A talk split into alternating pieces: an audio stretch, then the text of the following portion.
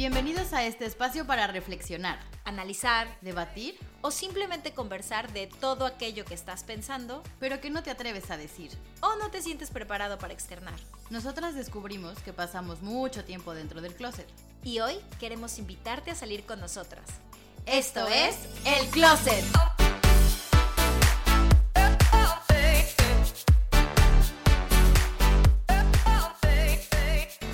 Bienvenidos al podcast El Closet, donde hablamos de lo que no te atreves. Yo soy Michelle Ruiz Y yo soy Estivalis Ruiz. y hoy les traemos un temita que se nos hace muy importante tocar, el cual es cuando un gusto se vuelve una adicción. Uf, tranquilo, sabemos que puede ser un tema delicado, pero como siempre lo decimos aquí, lo hablaremos desde nuestras experiencias y claramente con el objetivo de abrir un foro para Exacto. tocar el tema. Pero bueno, empecemos definiendo lo que es una adicción. ¿Nos puedes ayudar con la definición, Val? ¿O, o no? Como siempre, el Google dice. No, no es cierto. exacto. La Em, RAE dice. A ver, en mis palabras básicas, una adicción son hábitos a conductas peligrosas de las cuales dependemos y que evidentemente nos resulta difícil prescindir de ellas porque hay una dependencia, como ya lo dije, psicológica. Y es más, o sea, está esa dependencia aunque sabemos que en el fondo dañan nuestra salud mental, física y emocional. Ahora estaba leyendo que, por ejemplo, para la Organización Mundial de la Salud, Mm. eh, ellos decían, o sea, la descripción es, se trata de una enfermedad física y psicoemocional que crea, obviamente, una dependencia o una necesidad hacia una sustancia, actividad o relación.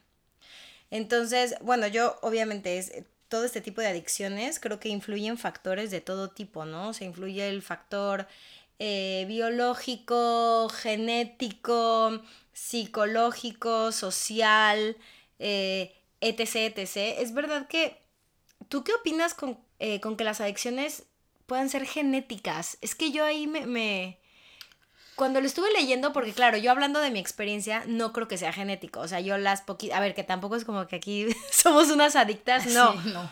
O sea, es cuando ciertos gustos, que ahorita habl- hablaremos de, de- de eso, eh, hemos dependido de ellos, ¿no? Sí. En nuestra vida. Pero es que a mí esta parte de la genética me, me sacó de onda porque no sé si realmente...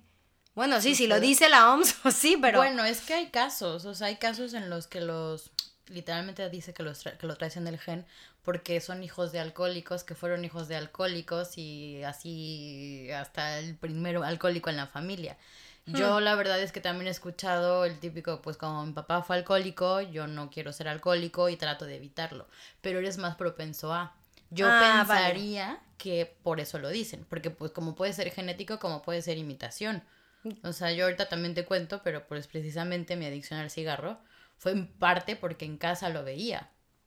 No porque en mis genes haya esta... O sí, no sé, tendré que hacerme un estudio, ¿no? Para ver que Un a lo ADN. mejor uno es más propenso a hacerse adicto a lo que sea. ¿Sabes qué? Ahorita hablando de esto, yo me hice un test de ADN. Pues resulta que este que yo me hice tiene varias... em, ¿Categorías? Sí, categorías, y te van diciendo, eh, estos son los eh, fármacos a los que eres más propensa a que tengas cierto riesgo. Y estos son los alimentos, o sea, era como uno muy completo. Y justo venía Algo de adicción. algo de adicciones y venía justo el gen de fumar. O sea, venía y, y decía eso, si eras más propenso a fumar. Y curiosamente el mío decía que era un riesgo muy bajo y yo pensando, pero si yo estuve, estuve fumando toda mi sí. adolescencia. ¿Pero qué dices, tío? Esto no es verdad. Bueno, obviamente, ¿no? Eres propenso. Claro, claro. O bueno, tu riesgo es de cierto. Si no es eh, que tú seas igual a alcohólico o igual a drogadicto. No, Exacto, pero o sea, que la genética influye, Exactamente. pero que no depende de eso totalmente. Exactamente, Ahí tal está cual, lo que quería tal decir. cual lo acabas de decir. Y como también decías, creo que todo puede ser eh, propenso a volverse una adicción. O sea, no solo sustancias que evidentemente pueden ser a simple vista nocivas para tu salud, como el alcohol, el cigarro, las drogas, cualquier tipo de droga, sino eh, una persona, hacerte adicto a una persona, Mm. hacerte adicto a la comida, que yo ahí voy a hablar de ese tema. eh, ¿Tú has no sido sé. adicta a alguna persona? persona. Yo no, no. afortunadamente. Pero sería bueno tener un capítulo que se llame relaciones tóxicas, pero creo que no era tanto a la persona, sino a lo que esa persona me hacía sentir. ¿Me explico? Porque claro, no es como, ay, soy adicto Lo que detonaba. fome", sino como, claro, porque como me relacionaba desde mi carencia, pues esa persona llegaba, o ese, ese sujeto, porque ni siquiera es que, ah, él, Pepito Pérez, o el el que fuera, me eh, tranquilizaba. No, era lo que me hacía sentir la presencia de una pareja. Pero bueno, eso sería bueno tocarlo en otro, en otro tema, porque eso también desencadena en relaciones tóxicas. Porque claramente es lo mismo que pasa cuando abusas del cigarro, del alcohol o de una droga. Se vuelve tóxico a tu salud. Claro. Pero al final tóxico, ¿no? Entonces yo, yo me quedaría también con esta idea de que puede ser eh, a cualquier otra cosa que no sea visto como un- una sustancia Sí. química o no, ¿no? Y también que es importante eh, no solamente tacharlas eh, como, como sí, como la- es el alcohol lo que me hizo adicto, es la droga lo que me hizo adicto, evidentemente son sustancias químicas, pero sino cuáles son las razones que me llevaron a ese tipo de consumo de sustancia. Porque obviamente si yo lo pruebo, pues da igual, pero ¿por qué Llegué a, decidí exactamente eh, a seguirlo eh, consumiendo, ¿no? Porque consumirlo más? Yo, yo recuerdo de, de más niña que a mí mi mamá me dio a probar una cerveza, como con este afán, digo, creo que varios padres lo Sí. hacen como, eh, eh, ¿sabes? Este discurso de prefiero que la pruebes conmigo a que la pruebes por fuera. Típica, sí. Y me parece bien, me parece Total. algo muy sano, pero claro, de ahí depende que tú la pruebes y digas, ah, qué chavocho, y sigas consumiendo y luego eso se salga de control, porque creo que lo, lo que es muy importante aquí mencionar es que las adicciones, o sea, para que realmente se haga una adicción, tienen que haber ciertas fases previas, ¿no? exacto. O sea, está primero obviamente la experimentación, que es esto, ¿no? Te, te dan a probar una cerveza o el cigarro, ¿no? Que yo creo que la mayoría de nosotros en algún momento de la adolescencia quisimos fumar. Sí. Por, el X, me, Y, pero- me quiero ver cool. Es que para mí fue eso, para mí yo empecé a fumar porque me quería ver cool y como todos salían a la terraza o afuera de la escuela y fumaban, pues yo también quería fumar. Bueno, esa es la parte de la experimentación. Luego viene el uso, El uso regular. el uso regular, que es cuando ya tú decides conscientemente quiero seguirlo haciendo, ¿no? Que ahí también tomando. hay que poner atención en lo que siente nuestro cuerpo, porque como dices, a lo mejor lo pruebo y ahí me quedé y digo, no me gusta o sabe rico, pero lo haré cuando haga calor o cuando me vaya con mis amigas o tal. Pero ¿qué siente tu cuerpo para pasar de una fase a otra fase? ¿No? O sea, como por cuando se vuelve regular, ¿por qué se vuelve regular, no? Claro, pero es que no necesariamente es porque te guste, porque ahí están como las dos vertientes de la persona que lo hace porque sí realmente encuentra una satisfacción. eh, que obviamente todo esto yo creo que las adicciones vienen acompañadas de una cosa psicológica muy cañona, Total, muy muy cañona, que nosotras no somos las Expertas. personas capaces para descifrarlo todo, pero está la otra vertiente que es el que aunque no te guste, lo, sigues haces. haciendo, tu cuerpo te lo pide. Y ahí pasamos a la siguiente fase que es el uso arriesgado. Porque Ah. una cosa es que lo vuelvas regular, como decíamos ahorita, y otra cosa es que el uso ya empiece a causar riesgos en ti y en los que están a tu alrededor. Es Claro. decir, manejar bajo los efectos del alcohol sin que te importe o tener comportamientos que empiecen a hace- a ser incómodas a las demás personas. En esta fase ya es cuando la gente te puede hacer la famosa intervención y decir, amiga, estás tomando mucho. Claro. O ya te habías dado cuenta que cada vez que sales te fumas una cajetilla entera de cigarros, cosas así, ¿no? Y yo creo que ya de ahí se vuelve la siguiente fase que sería la dependencia. Bueno, yo había leído que primero entraba el abuso. Mm, O sea, después del uso regular es que va por ahí, pero es Ajá, como que después del uso regular puede venir el abuso, mm. que es cuando realmente ya no te importa absolutamente nada, y yo creo que ahí ya, o sea, no te importas haces, ni tú mismo, exacto, creo. valiéndote. Y entonces sí viene la dependencia. Exacto. Que la dependencia ya es, eh, estoy enganchadísimo eh, y por más que quiera salir, pues es un poco difícil. De ahí que vengan, o sea, que había un paso extra que son las recaídas, ¿no? Sí. Que normalmente es, es como este ciclo donde la gente que ya está muy enganchada eh, a su adicción, cada vez que quiere salir, pues bueno, Por los síntomas de abstinencia, o sea, todos los, los vómitos, la fiebre, todo esto que causa el dejarlo y como dices, para no sentirlo, me lo vuelvo a meter. Llámese alcohol, droga, lo que sea, ¿no? Y lo más cabrón yo creo que es esta última, ¿no? Porque como dices, ya la gente sabe y lo sigue haciendo, ya perdió su trabajo, ya perdió sus relaciones, la familia poca que le queda ya está como a punto de abandonarla. Y aún así lo sigue haciendo, ¿no? O sea, eso ya... Pero es que yo creo que, yo sí creo que hay, no sé por qué, creo que cuando ya llegas al punto de la dependencia, Mm, no importa a lo mejor cuántas ganas tengas tú de salir de ahí, si no permites que te ayuden, claro, va a ser muy difícil. O sea, ahí es donde van a venir las, las recaídas, ¿no? exacto. sí. Eh, ay, no sé, es que a mí el tema de las adicciones se me hace un tema súper, súper heavy. a mí también. Digo, Digo, digo, o sea, que no lo he vivido, evidentemente, yo creo que me he quedado hasta la fase 2, gracias al universo, pero sí he visto a otras personas pasar de fase en fase y, sí, yo también. y es bien, o sea, aunque no sea una persona muy cercana, me refiero a un familiar o un amigo, es feo. Sí, sí. Es feo verlo. Sí, es feo. ¿Sabes qué? Porque yo lo que he notado es que hay muchos episodios de descontrol.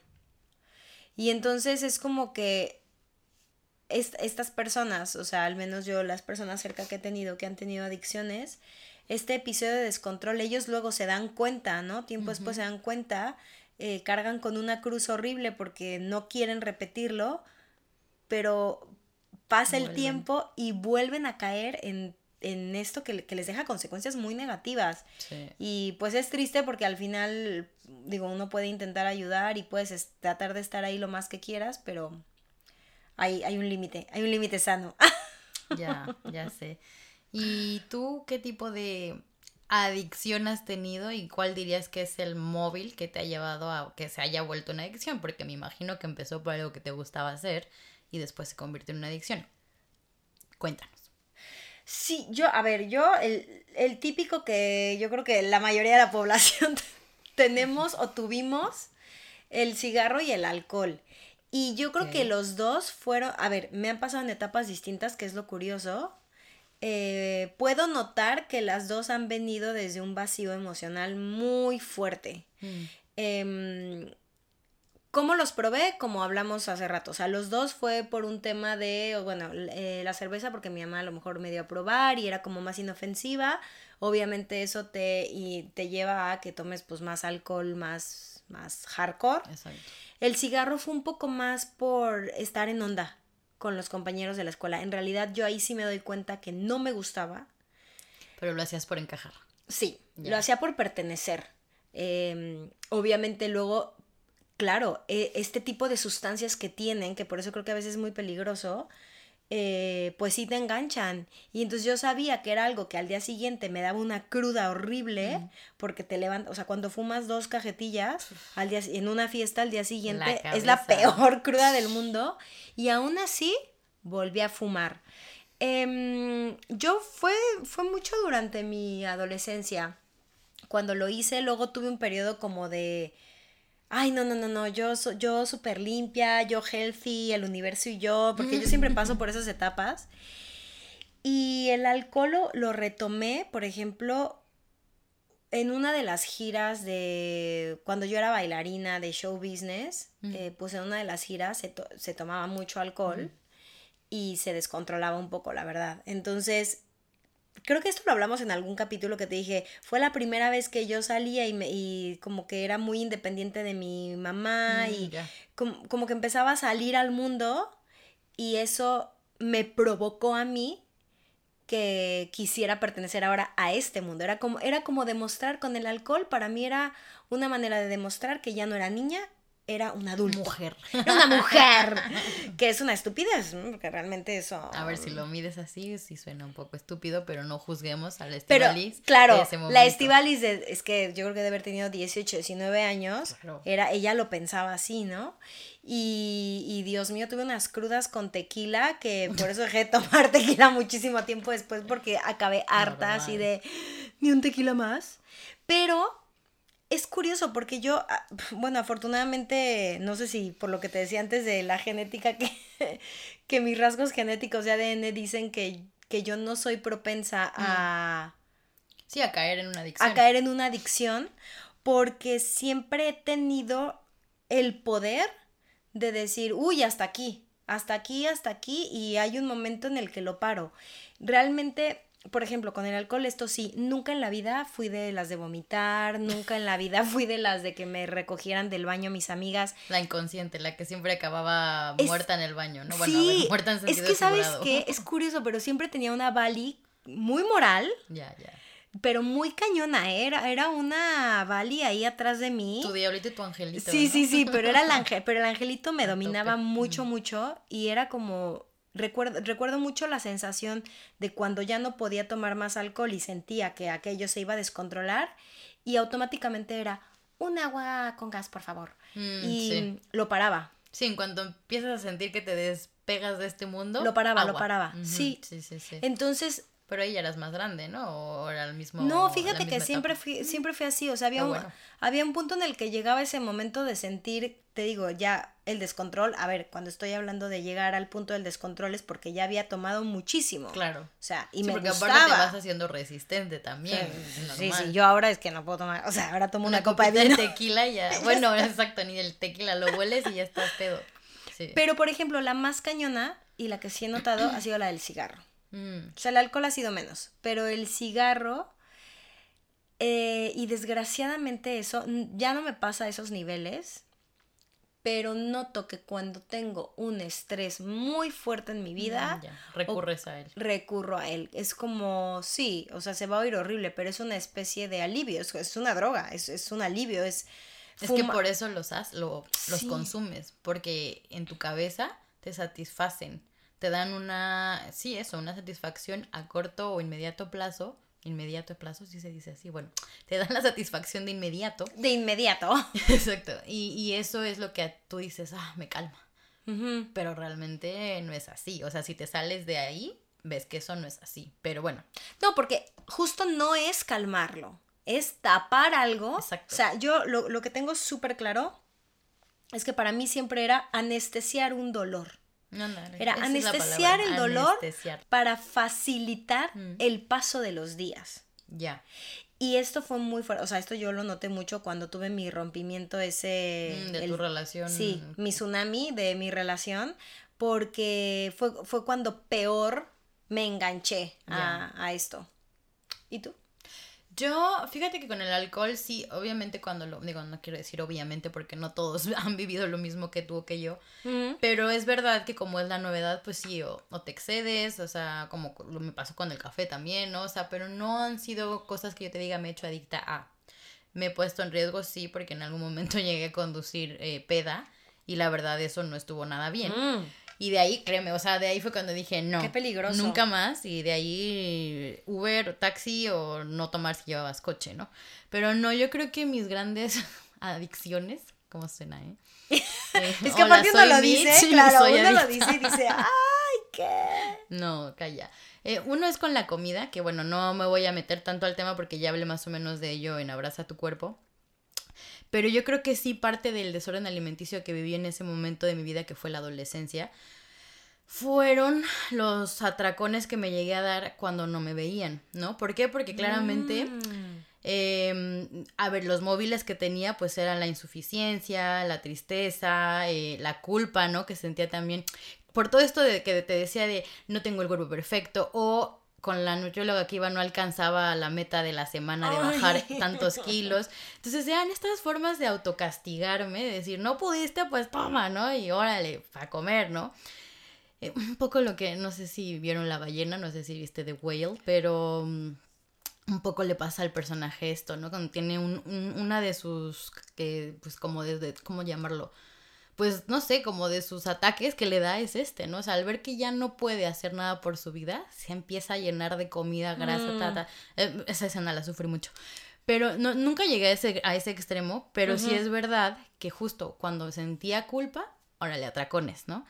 Entonces, bueno, ese fue una adicción a la comida porque evidentemente no lo hacía todos los días, pero sí lo hacía en cantidades bastante, bastante grandes. Ya. Y bueno, después fui a terapia, aprendí a no comerme mis emociones, porque claramente lo que estaba haciendo era comerme mis emociones.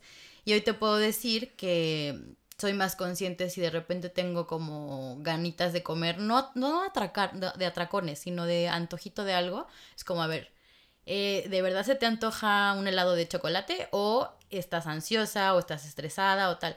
Si veo que sí es una emoción hablando, pues lo sustituyo con algo, un pepino o algo más saludable. Claro. Y si no, pues voy y me doy el gustito, ¿no? Pero Claro. claro, he tratado de hacer las paces con este tema porque no es como que vaya a dejar de comer en la vida, ¿no? Es- Es, sí, sí, es- sí, totalmente. es, eh, reconciliarte con la comida y aprender que no es bueno tener estos comportamientos tóxicos, ¿no? Entonces yo creo que ese fue, y cuando estaba haciendo el research y toda la, la, la bajada de, de la escaleta, me di cuenta que sí había eh, sido una adicción en su momento, ¿no? Y del otro lado está igual que tú, el lado del cigarro. Maldito cigarro que nos Es lo que es- introduce así tan es que fácil. aparte que es horrible.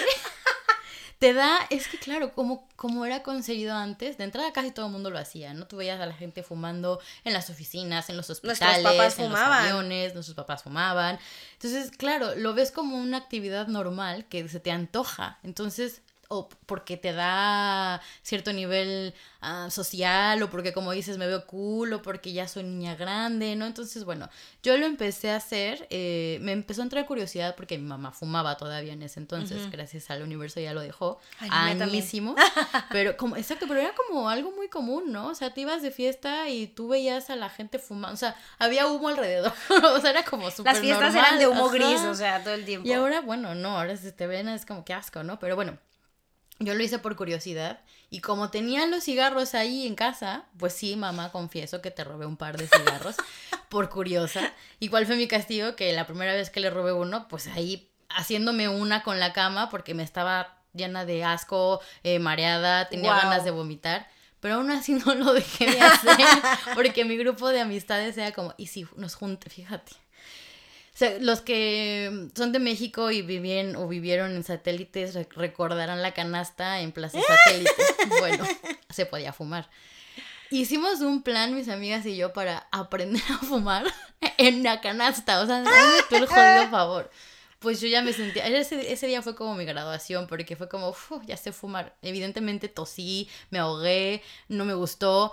Pero como que la experiencia compartida fue tal que de ahí me, me, me quedé. Me quedé y yo te puedo decir que a los 15 ya era esa persona que traía la cajetilla de cigarros en su bolsa y en las fiestas fumaba, porque es verdad que antes solo fumaba en las fiestas y que realmente el antojo era con el alcohol y con los amigos o el cafecito. Pero de repente empiezas a agregar el, ay, después de comer se me antoja un cigarrito. Claro. Ay, en el trabajo porque estoy muy estresada, un cigarrito. O antes, en la universidad. O sea, yo empecé a fumar ahí. Yo creo que ese fue mi, mi, mi, sí, mi periodo de, de tiempo donde más fumé. Y además eh, le empecé a encontrar lo positivo, porque así conocí a uno de mis mejores amigos en la carrera. ¿Me prestas tu encendedor? Y ya de ahí, inseparables, ¿no? Porque los dos fumábamos como chacuacos y en, en- después me fijé que mi círculo social, yo creo que éramos más los que fumábamos que los que no fumaban. Claro. Y está muy heavy porque no, te- no eres consciente, lo sigues haciendo, te sigues justificando porque notas deterioro en tu cuerpo, o sea, te cansas más, no hay condición, tienes la pinche tos de fumador que todo el tiempo te acompaña, apestas porque todo tú hueles a cigarro. Pero no Nada en contra de los que fuman, ¿eh? Sí, no, pero, no, no. pero es la verdad. Sorry, pero es que para mí fue un shock muy, o sea, yo lo hacía y mira que me daba asco que la gente fumara, yo como fumadora, si yo no estaba fumando, a mí sea como, uff, qué asco, huele a cigarro. Y luego ya estaba yo con mi cigarro ahí. Claro. O lo hacía por el pretexto de que o, olía cigarro, ¿no? De hecho, cuando yo empecé a fumar, los cigarros costaban 18 pesos, o sea, la cajetilla. O sea, imagínate ¿Y ahora que cuestan que- qué? ¿60? Ahora están como en 60.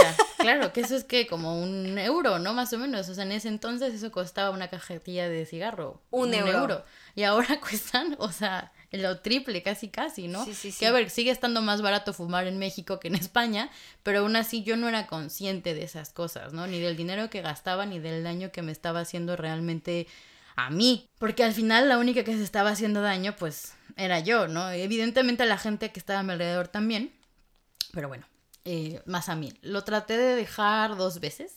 Ok. Una vez aprovechando que estaba enferma, que me enfermé muy fuerte, porque ese es otro de los síntomas, pues cada, tu- tus vías respiratorias están, imagínate lo que es allá adentro. Sí, sí, saturadas, saturadas, mal. Entonces yo me enfermaba muy seguido de las vías respiratorias hasta que una vez dije basta y lo dejé seis meses y luego lo volví a retomar pero haciéndome mis coco wash de, bueno, pero ahora voy a fumar otra marca, una que sea menos potente, que tenga menos alquitrán. Terminé fumando mentolados, después los de los que le apachurrabas la capsulita de sabor, que prohibieron acá, de hecho. Yo también fumé de esos. Porque a ver, te hace menos daño, ¿no? Pero si te fijas, entonces realmente hemos tenido una, las dos, hemos tenido una adicción al cigarro, porque ahorita las dos hemos hablado de recaídas. Sí, y justo cuando, cuando hablamos de los pasos, no, es que porque me causa gracia que en realidad yo cuando estaba haciendo esto pensaba, pero yo realmente nunca tenía una adicción. Y, y me acuerdo que yo tratando de, de, de darme así mis palmaditas, mis palmaditas, decía, no, yo solo tengo adicción a la cafeína, que eso también existe, o sea, la adicción a la cafeína, digo, sabemos que hay muchísimas adicciones, están obviamente las adicciones a sustancias, que es lo que dijimos, alcohol, cigarro, mm, drogas, cafeína, psicofármacos, adicciones conductuales, que eso también ahorita hablaremos un poco. Em, pero, por ejemplo, yo como tratando de minimizar era como, no, yo solo mi cafecito en la mañana, esa es mi gran adicción, o sea, no es una adicción realmente. Y ahora que estamos hablando, digo, no, no, no manches, o sea, sí las dos, o sea, tuvimos un problema porque tú también, cigarro. Claro, porque tú eres mi espejo, entonces te escucho y digo, sí, es que yo también he recaído como tres veces, o sea. Y bueno, lo bueno es que ya eres consciente, porque, o sea, yo hace cuatro años decidí ya dejarlo como de manera formal, pero ¿qué me pasaba? Que de repente se me antojaba y decía, es que quiero fumarme uno, entonces me sentía culpable porque yo decía, bueno, es que ya no voy a fumar, ¿no? Y después dije, oye, ¿por qué no? O sea, ¿qué tal que hoy salgo y se me antoja fumar un cigarro? Pues me lo doy. De ahí dependerá que al día siguiente siga fumando o me compre una cajetilla y tal. Y comencé a ver que, no sé si a ti te pasó, pero por lo que veo sí, porque tienes muy detectado cuándo es que se te antoja más un cigarro, ¿no? Pero yo sí pude dejarlo, o sea, sin necesidad de estos parches o chicles o tantas cosas que hay para dejarlo. Lo dejé la, haz de cuenta que la idea fue tajante. Mañana lo dejas. Sin embargo, no lo dejé mañana, o sea, al día siguiente. Lo seguí haciendo, pero con esta. Me di un poco esta flexibilidad de hacerlo cuando yo quisiera. O sea, la idea ya estaba ahí. O sea, tú ya, tú ya habías implantado la idea Entonces dije, lo voy a dejar y, y, lo voy a dejar. Y lo empecé a dejar paulatinamente hasta que de repente ya no lo fumé más. Pero es verdad que esto es lo que hablábamos al inicio, ¿no? O sea, yo no sé si es cuestión genética o porque ya tuviste una adicción eres más propenso a. Mm. Cuando tienes estímulos a tu alrededor y sin culparlos, porque pues si no sería víctima, te vuelves otra vez a meter al caminito del vicio. O sea, yo empecé a salir con una persona ya aquí en, en Madrid que fuma, pues bueno, un chingo. Y claro, nuestra dinámica empezó a ser copita de vino, cigarro. Y yo empezaba de que me das un toque, bueno, me das una fumada, luego, bueno, me das un cigarro, luego, bueno, me das otro, hasta que otra vez yo ya traía mis cajetillas en la bolsa. Uh. Y claro, de broma un día le dije, gracias porque lo único que me dejaste fue volver a fumar. Claramente se lo dije de broma, ¿por qué no? Porque es eso, no hacerme la víctima. Pero me di cuenta de eso, de que lo estaba haciendo para relacionarme con él pero no me gustaba, porque cuando yo lo dejé Val fue un día tener el cigarro en la mano y decir, guacala, o sea, qué asco, ni, ni, me gusta el sabor, ¿por qué lo estoy haciendo? Wow. Y realmente por pertenecer, lo estás haciendo por pertenecer. porque algo. mi cuerpo me lo está pidiendo, porque está estresado, porque quiere Claro, porque ya llegó a ese punto. Exactamente. Primero fue por pertenecer, ahora lo llevaste a este el cuerpo me dice nicotina, nicotina, nicotina. Y claro, lo dejé. O sea, ahí fue cuando dejé de salir con un chico y dejé las cajetillas de cigarro y dejé de fumar. La verdad ayuda mucho tener una pareja que no fuma, pero también es cierto que con el tiempo he visto, o sea, ahorita voy pasando la calle y me caga el olor a cigarro. O sea, a mí que alguien sí, a mí también, a mí también. El, olor a cigarro me da es insoportable. Yo no sé si el día de mañana lo vuelvo a hacer, o sea, eso sí lo tengo muy claro, pero el día de hoy sé que mi cuerpo no lo necesita y que muy por el contrario me da asco. sí, y es que yo creo que esa es una del a ver, obviamente cuando ya una adicción se vuelve una adicción severa, o sea, me refiero cuando ya se está en la fase del abuso y la dependencia, obviamente ahí se tiene que buscar ayuda, sí, sí o sí, ¿no? Eh, y, y, no me refiero a ayuda de sí, váyanse y enciérranse a un, en un lugar, o sea, hay, hay niveles, pero incluso... Depende. Claro, incluso puede ser con un amigo, o sea, con un psicólogo. Levantar la mano y pedir ayuda. Levantar la mano y pedir ayuda, pero sí creo que en las fases previas es muy posible, bueno, al menos eso es lo que yo creo y tú me dirás, porque a lo mejor aquí hay una, hay una diferencia. Yo sí creo que es posible poner un alto siempre y cuando se tenga la fuerza de voluntad. Bueno, es que primero tienes que reconocer que tienes un problema, ¿no? Y ya de ahí poner en marcha la fuerza de voluntad. Y ver de dónde viene, ¿no? O sea, a mí por lo menos las veces que me ha ayudado a, volver a dejarlo, o sea, cuando vuelvo a recaer, sobre todo con el cigarro, es, el día en el que ya me siento conmigo misma y me digo, a ver, ¿qué está pasando? O sea, ¿qué estoy tratando de tapar? Por ejemplo, yo también soy súper adicta a las compras, que esa es parte, no, pero esto es real. Nunca me ha llevado a la bancarrota, afortunadamente, pero, estas son, pero estas son adicciones conductuales, que era lo que te decía, que a lo mejor eh, bueno, la comida es parte de la adicción conductual, eh, la gente que, el juego, eh, los apostadores, uy, esa, esa es tremendísima.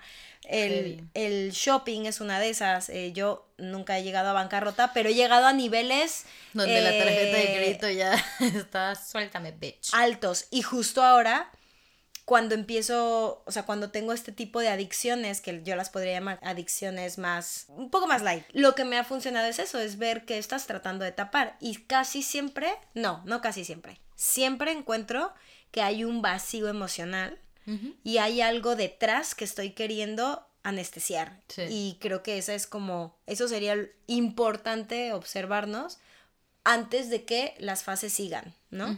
Sí, totalmente. Sí, estaría interesante. Bueno, a mí me encantaría saber la razón psicológica, como tú dijiste, por la cual tenemos estas recaídas y por la cual un día de repente decimos que sí y un día de repente decimos que no. O sea, ¿cuál es eso? O sea, ¿qué pasa internamente que nos hace caer? Sí, sí, sí. O recaer. Sería interesante hablar con alguien que, también sepa un ¿eh? poco más de esto, eh, qué, qué pasa en el cerebro.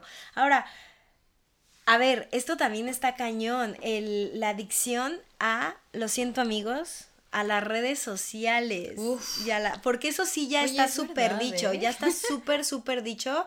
Yo en todos los eh, en todos los documentos que leí, mm. ya se cataloga como una de las más eh, preocupantes también. O sea, en primer lugar, como siempre está el alcohol, que me encanta porque ocupa el primer lugar en todos lados, de listas de adicciones, y es la legal. No, las, no las vi, pero claro, es legal, es que es pero legal. es legal, entonces, pero hay como toda una discusión porque dicen, claro, es legal, sin embargo, es la que más daño, o sea, en la actualidad está súper comprobado que es la que más daño causa y es la más por así decirlo, adictiva. O sea, porque es que es súper accesible. Es muy, exactamente. O sea, ni siquiera es como que tenga que ir a conseguir eh, como la marihuana, ¿no? Tengo que ir con alguien a conseguirla y pagar cierta cantidad. No, o sea, las redes sociales ya está, coges el móvil, coges la computadora y ya. No me acuerdo qué número es, pero está dentro de las 10 primeras. O sea, porque las primeras obviamente son todas las sustancias que ya conocemos, pero dentro de las 10 primeras está la de las redes sociales y me llamó mucho la atención porque yo hice el ejercicio de mirar, o sea, de observarme durante un día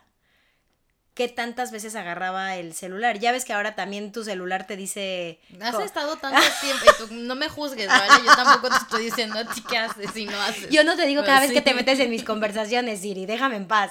Pero, sí, es verdad. No, no, no, a mí me, me impactó.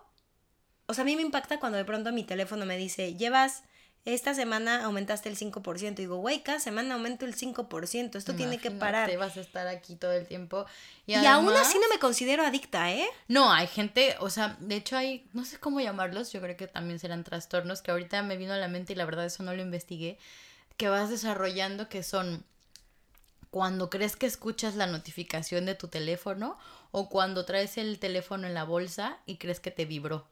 O sea, o sea, alucinaciones. Exacto, porque ya es tanto tu de, una, tu dependencia y dos, el tiempo que pasas, que ya crees que todo el tiempo hay ahí, pero no, es tu cabecita diciendo, ah, agarra el teléfono, métete a las redes. Yo creo que lo de las redes sociales está muy cañón. Está heavy. O sea, en general, la el teléfono, sí, porque pues, no, lleva redes sociales, es el teléfono, porque es increíble que la gente, o sea, se levante y lo primero que haga yo es soy esa. es que aunque me justifico porque yo trato todas las mañanas de hacer, a ver, de ver las notificaciones, no lo voy a negar, pero de escuchar una meditación. Entonces, ese es el hecho de que ya estoy en contacto con el teléfono. Y de ahí, como soy tan dispersa, en vez de entrar primero a la meditación, ya vi las notificaciones, ya contesté los WhatsApp, ya, ya, ¿sabes? Y ya ahí es mucha suerte porque ya ya te enviciaste, ya empezaste el día con el vicio, digamos. El problema de esto es que lo que yo estaba leyendo es que la mayoría de, obviamente, la adicción ya muy cañona a los teléfonos, pues te evade de un funcionamiento normal de tu vida. Claro. O sea, está cañón que no puedas convivir, o sea, que esta adicción te lleve al punto, digo, todas las adicciones te llevan a ese punto, pero está cañón que esto no es una sustancia química que estás metiendo a tu cuerpo Mm. y que tú estás decidiendo estar ahí 24/7 y como hay niños, o sea, ¿has visto los videos estos como de pronto en YouTube de niños que les quitan el celular y lloran? Ah, sí. Pero es como, Dios mío, ¿por qué no le cambian el celular por, por un juguete? O sea, eso- es que a mí eso se me hace. Eso bueno, aparte yo tengo miedo de la tecnología, siento que nos ataca. Bueno, ya si nos metemos a ese tema de la inteligencia artificial y más, tengan miedo.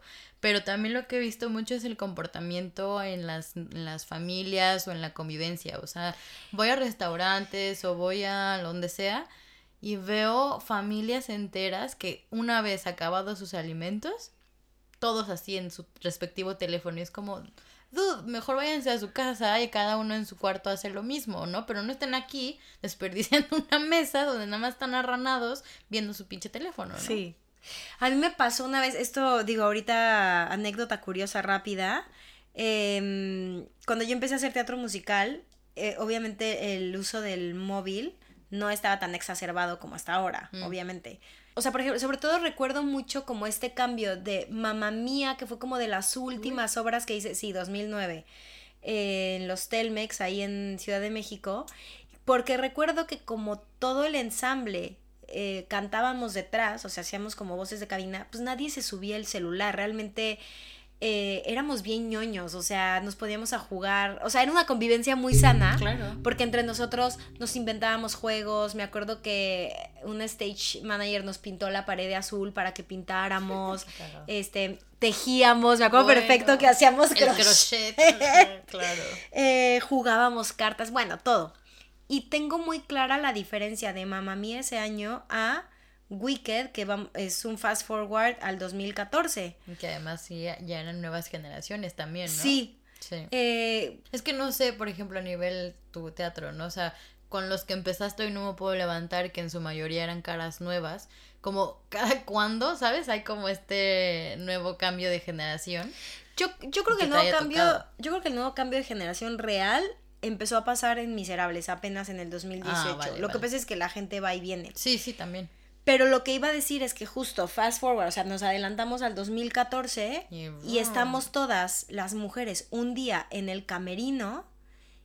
Y me acuerdo porque una de mis amigas le gustaba mucho hacer crochet también. Y entonces como que me invitó de, ay, hacemos crochet. Y yo era mucho de comprar revistas. Ya. A mí antes me encantaba comprar revistas y siempre me las ¿Para hacer llevaba al teatro. Wow. No, no. no, no. O sea, ya sé, como que mezclé las dos ideas. O sea, ya, ya. yo llevaba revistas para leer. Oh, Es y que hay revistas de patrones para hacer crochet, pero yo no lo sé leer así. Yo sé, prefiero seguir un tutorial de YouTube, pero bueno. Pero bueno, o sea, como que, como que ella y yo siempre era o nos llevamos la revista o hacíamos crochet. Y hubo un día que ella se enfermó y no fue. Yo tenía el, el celular y de pronto levanto la cabeza y digo, wow, hice conciencia. Todas estábamos en el celular. Pero todas. Y me acuerdo que ahí, o sea, me sentí súper vieja porque yo solita en mis adentros dije, hace Ah, unos años sí, no era así. Pero Sí, es, es real. es a donde va eso, ¿sabes? Esto fue 2014, estamos hablando Pero hace sí, casi ya 10 años. No tiene nada que ver con las generaciones ahora que te- recuerdo la pregunta que te hice, porque yo me acuerdo al principio cuando empezó todo este boom de las redes sociales y tu smartphone y tal y tal, los papás eran más de, "Y guarda el teléfono y Más no sé qué, controlado. y, na, na, na". Y ahora me ha pasado, eh, lo siento papás, pero que estamos conviviendo los cuatro y los primeros que están en el teléfono Son los papás. Y a mí me choquea porque yo no voy a negar que también estoy en el teléfono, ¿no? Pero me sorprende mucho cómo ha cambiado justamente esta dinámica familiar. Que ahora ya los papás también están ahí metidos en el teléfono, checando redes sociales. Mi mamá es mucho de Facebook, por ejemplo. Pero a lo mejor mi papá es mucho de contestar los WhatsApps de, de horas o días antes. Pero al final, o sea, como que te cae el 20 y dices, madres, o sea, esto antes no era así. Antes a lo mejor cada uno lo hacía en su, en su espacio, o si lo hacíamos cuando estábamos juntos, había el regaño de, oye, guarda tu teléfono, oye, te estoy hablando, oye, no sé qué. Y ahora ya es súper normal y pasa lo que te digo, ¿no? O sea, que como te pasó a ti, de repente subes la cabeza y dices, por eso hay tanto silencio, porque todos están en malditas redes sociales o en el teléfono, ¿no? Y eso sí que es un gran vicio y A menos de que nos internen a todos en no sé dónde. No, pero podemos empezar a... ¿eh? Yo, yo creo que... empezando por uno mismo, sí. Pero yo creo que eso es lo mismo que el, el tabaco, el alcohol. Es un poco de fuerza de voluntad. Es un poco voltear a decir... Eh, ¿por qué te va desde la realidad? O sea, porque también estar todo el tiempo en el, móvil es evadir un poco tu realidad, es no querer sentarte a estar contigo mismo y ver el cielo mientras comes. Y mucha gente me escuchará y dirá, no manches, tengo cosas más importantes que hacer en el móvil que ver el cielo. Pues no, porque precisamente el móvil es algo que ha empezado hace años, o sea, hace algunos años, pero no venimos a un mundo tecnológico y tenemos una naturaleza alrededor. Pero bueno, eso ya son otros temas. Pero sí creo que eh, para no desviarme mucho, mm, podemos empezar a tener un poquito más de fuerza de voluntad con, y, pasos pequeñitos, como no veas tu celular en la mañana y no veas tu celular antes de dormir, poco a poco. Mm, sí, porque eso te daña mucho también. Y bueno, al final, yo la verdad es que ahorita con todo esto que hemos hablado, me doy mucho cuenta que todas las adicciones parten del desgraciado FOMO. Fear o sea, hay una parte, no todas, pero hay un fear of missing out, que es el terror a perderte de algo. Mm. Y sí creo, al menos en mi caso, que tanto el alcohol como el cigarro, como las redes sociales, hay un FOMO detrás. Porque siempre, o sea, por ejemplo, el, cigarro también era por pertenecer, en algún, lo dijimos hace rato, y era como, a mí también me llegó a pasar que se salía la gente a fumar y era, ay, ay, ay, yo también me quiero enterar. Y entonces salía y fumaba. que la fiesta estaba afuera y no adentro, porque antes todos fumaban. O todos tomando y yo también quiero saber qué se siente. Mm. O redes sociales, quiero saber qué está pasando en el mundo tecnológico. Entonces, pues no sé, pregúntense si están ahí pensando en el FOMO.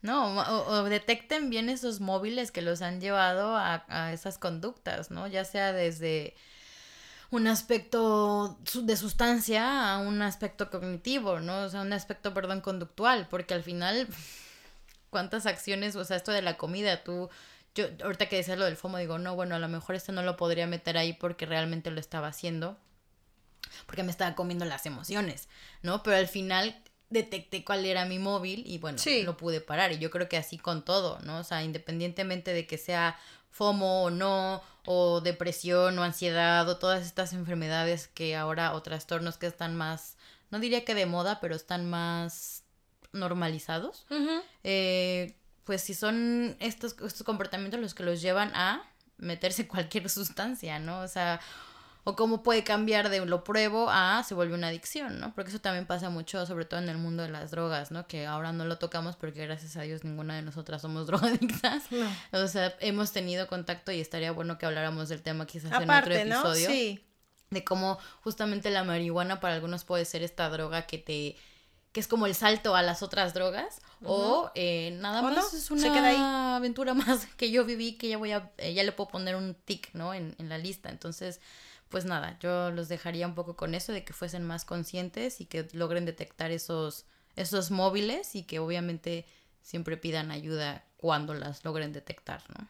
Sí, recuerden que una adicción es una capa que te ayuda a cubrir aquello que no quieres ver, porque seguramente eso que no quieres ver es doloroso entonces, pues traten de no evadirse del dolor, o sea, traten de, al contrario, indagar, rascarle la llaga, que les duela y que descubran qué es eso que quieren tapar, que descubran dónde está la raíz del dolor o del vacío, para que así puedan encontrar de dónde viene esa adicción. Y entonces, como dice Micho, una vez que ya, que ya lo vean, pues podrán tomar acción, las acciones que sean necesarias, cada quien sabe y pues un paso a la vez, ¿no? Como bien dicen Alcohólicos Anónimos, que tienen mucha razón. Dicen un día a la vez. Un día a la vez. Pero yo les digo un paso a la vez también. A la vez, sí, no, em, seguro. Y además recurran a estos foros como este, ¿no? O sea, al final lo que buscamos es abrir canales de comunicación para que ustedes se sientan en confianza de hablarlo y de tocarlo con la gente que más que ahora sí que a la que más confianza le tengan. Sí, salgan del closet con su con su red de apoyo. Sí, porque luego, desgraciadamente, hay mucha gente que no se atreve eh, a hablarlo con la familia por miedo a ser juzgados o por miedo a me van a regañar, bueno, a ser juzgados. Pero al final yo creo que es buena idea que hagan este primer contacto y que pidan ayuda. Llegamos al final de este capitulón. Eh, no olviden seguirnos en Instagram como el Closet. Y pues ya que estén por ahí pueden darnos un like, pueden compartir los episodios, también pueden dejarnos sus comentarios. Ya saben que todo eso apoya, ayuda. Y muchísimas gracias por haber eh, escuchado hoy. Eh, si han venido constantemente y han estado escuchando todos los episodios, se los agradecemos mucho. si han llegado hasta acá con nosotras, muchas gracias. Sigan recomendando, opinando. La verdad es que nos gustaría recibir mucho comentarios sobre mm, lo que piensan en este camino y obviamente de sugerencias de temas, ¿no? Para que de la mano, como ahora, salgan del closet con nosotras. Exactamente. Y si quieren saber un poco más de cualquiera de estos temas, no olviden pasarse por nuestro blog yo sé que hay gente que no le gusta mucho leer, pero pues hay gente que sí, así que hay para todos. Además ahí dejamos también eh, las recomendaciones que muchas veces hacemos en los episodios como libros o en este caso eh, pues trataremos de dejar tal vez algún contacto que pueda servir. Ahí pueden encontrar más información también. Y pues eso sería todo por hoy. Muchísimas gracias y nos vemos el próximo martes aquí en el Closet. Chao.